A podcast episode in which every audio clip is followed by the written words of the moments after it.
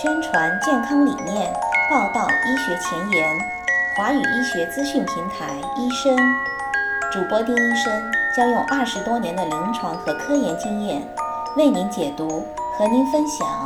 让我们一起收听医生走进医学。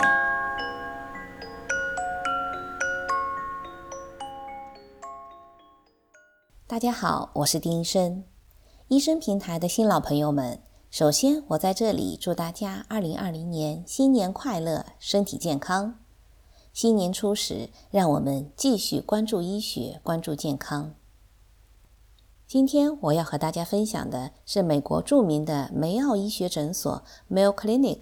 在国际期刊《Cancer》癌症杂志上，二零二零年一月一号发表的一篇关于男性乳腺癌的研究论文的结果。乳腺癌并不是女性的专利，男性也会发生，只是男性乳腺癌是一种相对罕见的疾病，它仅占所有乳腺癌病例的百分之一。研究发现，男性乳腺癌当中的肿瘤生物学与常见的女性乳腺癌之间是有差异的，而且和女性乳腺癌不同，男性乳腺癌的发病年龄一般偏晚，常见于中老年人。并且更容易出现淋巴结转移，使得治疗结果也相对较差。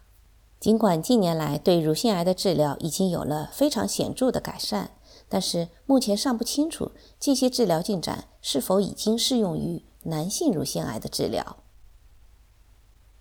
因为男性乳腺癌的临床样本量偏少，很少有比较有说服力的研究来评估男性乳腺癌的治疗和预后的关系。但是有统计数据表明，在过去的几十年当中，男性乳腺癌的发病率呈上升的趋势。虽然它的发病率比女性乳腺癌要低很多，但是也是一种必须要引起人们关注的一种恶性肿瘤。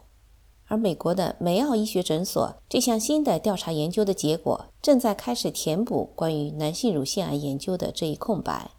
他们进行了迄今为止最大规模的男性乳腺癌的临床研究。其中一项研究结果最近在《癌症杂志》上，二零二零年一月一号的期刊上发表。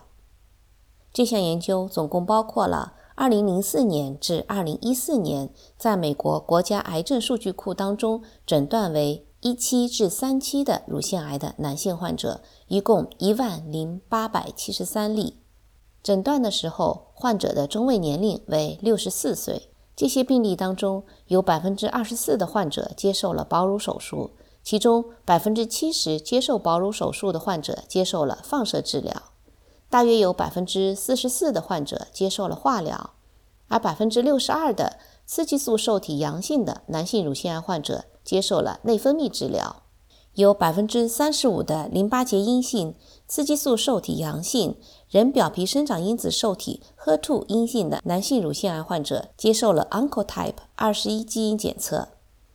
在研究期间，可以发现全乳切除手术、对侧预防性乳腺切除、保乳后放疗、Oncotype 二十一基因检测以及内分泌治疗这些手段的运用率都有显著的增加。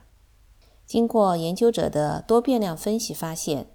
黑人、年龄较大的患者，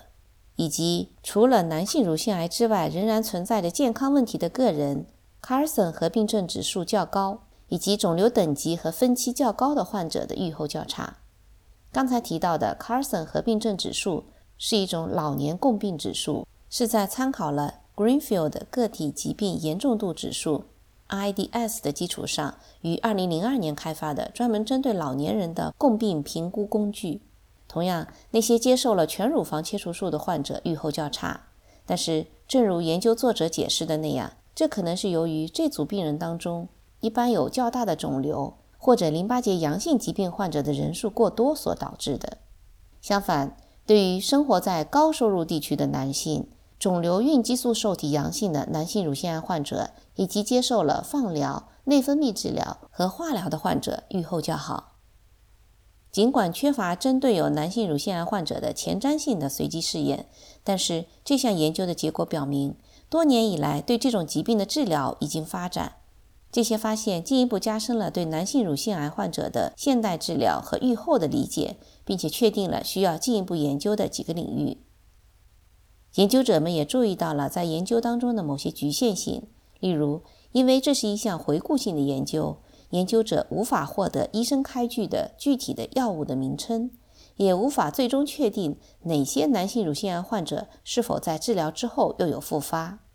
同样，因为其中一些研究亚组的样本量较少，例如对于雌激素受体阴性的男性乳癌患者，就很难得出一些有意义的结论。但是，这毕竟是一项针对男性乳腺癌的迄今为止规模最大的研究。这篇论文的研究结果对男性乳腺癌的临床治疗有一定的指导意义。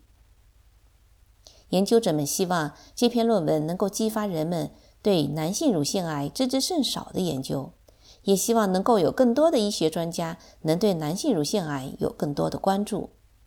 好。今天关于目前这一研究规模最大的男性乳腺癌的临床研究结果就分享到这里。欢迎您继续关注医生公众号，将会有更多更新的医学信息和您分享。如果您有美国医学信息的需求，也欢迎在公众号留言。在二零二零年的新年开始之际，祝医生平台的各位新老朋友身体健康，更加充满活力的迎接新年的美好生活。今天的节目就到这里。咱们下期见。